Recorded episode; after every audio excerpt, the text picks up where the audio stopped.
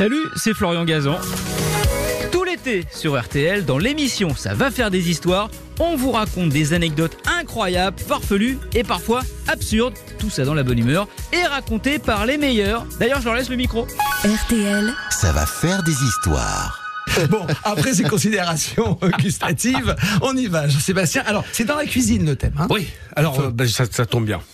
On va parler mayonnaise. ah, ça c'est bien ça. Qui a inventé la mayonnaise? Ah, Vraie bonne question. La mayonnaise, c'est donc une émulsion. hein.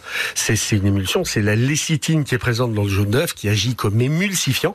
Procédé qui était connu par les apothicaires, qui l'utilisaient pour euh, préparer des pommades et des onguents thérapeutiques dès le Moyen Âge. On les utilisait euh, en cas de brûlure, pour soigner quelques maladies de peau. Et c'est passé de la médecine à la cuisine beaucoup plus tard. En attendant, l'histoire de la mayonnaise, elle est aussi riche qu'elle est grasse. L'inventeur de la mayo, la thèse la plus répandue, elle prête au chef André Viard la paternité de cette sauce.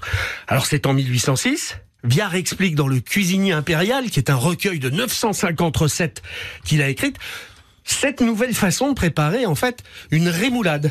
Et plutôt que de cuisiner un velouté qui prend du temps euh, pour donner euh, du velouté justement à, cette sauce et, et du goût, il propose d'ajouter simplement un jaune d'œuf et de le mélanger, de le fouetter longuement avec de la moutarde et de l'huile. Viard, il avait sans doute pas conscience qu'en inventant cette recette d'émulsion, il allait être à l'origine d'une révolution absolue. D'abord, on utilisait essentiellement les blancs de l'œuf. C'est eux qui avaient la cote pour les meringues, pour les macarons, pour les financiers. Viard fait rentrer le jaune dans le game.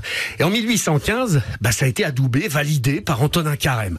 Il n'y avait plus un poulet froid, plus une crevette, plus un bulot, plus un parti d'un sandwich où la mayonnaise ne se retrouvait pas. Mais au-delà de cela, en France, dès la fin du 19e, il faut quand même se rendre compte que la capacité d'une jeune femme à faire prendre une mayonnaise, à faire monter cette mayonnaise, mais c'était un atout de première importance. Elle était jeune femme à marier. Parce que qui ne savait pas faire une mayonnaise ne pouvait pas prétendre tenir un foyer correctement.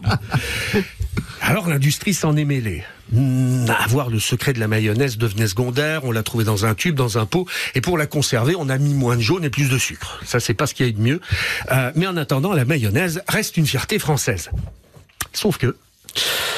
Sauf que... Il y en a un qui a eu l'idée Sauf que depuis, on a retrouvé dans un ouvrage du XVIIIe siècle, Aïe. rédigé par un moine franciscain sur l'île de Minorque, Mais non. une recette décrivant la même préparation que celle de Viard.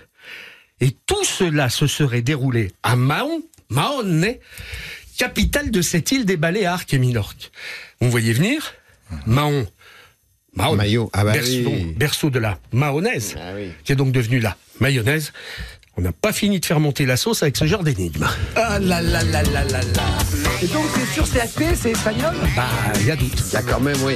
Oui, Il y a quand y même un des gros indices. doute. Il y a des indices. Ah, vous en mangez aussi, hein Ça, c'est sûr. hein. oui, bah, c'est la meilleure façon de tenir l'huile debout, hein, la mayonnaise, ça, c'est sûr. Euh, friand de mayonnaise, les amis? Ah, moi j'aime j'adore. bien. Oui, oui, oui. Ah ouais. Oui. Vous savez Avec en les faire fruits de mer. Oui, bien sûr, je sais en faire, bien sûr. Ah, mais tous Bah, bravo. Bah, Oui, huile c'est facile. neutre, hein, huile neutre. hein, euh, Ouais. Le seul intérêt du bulot, c'est la mayonnaise. hein.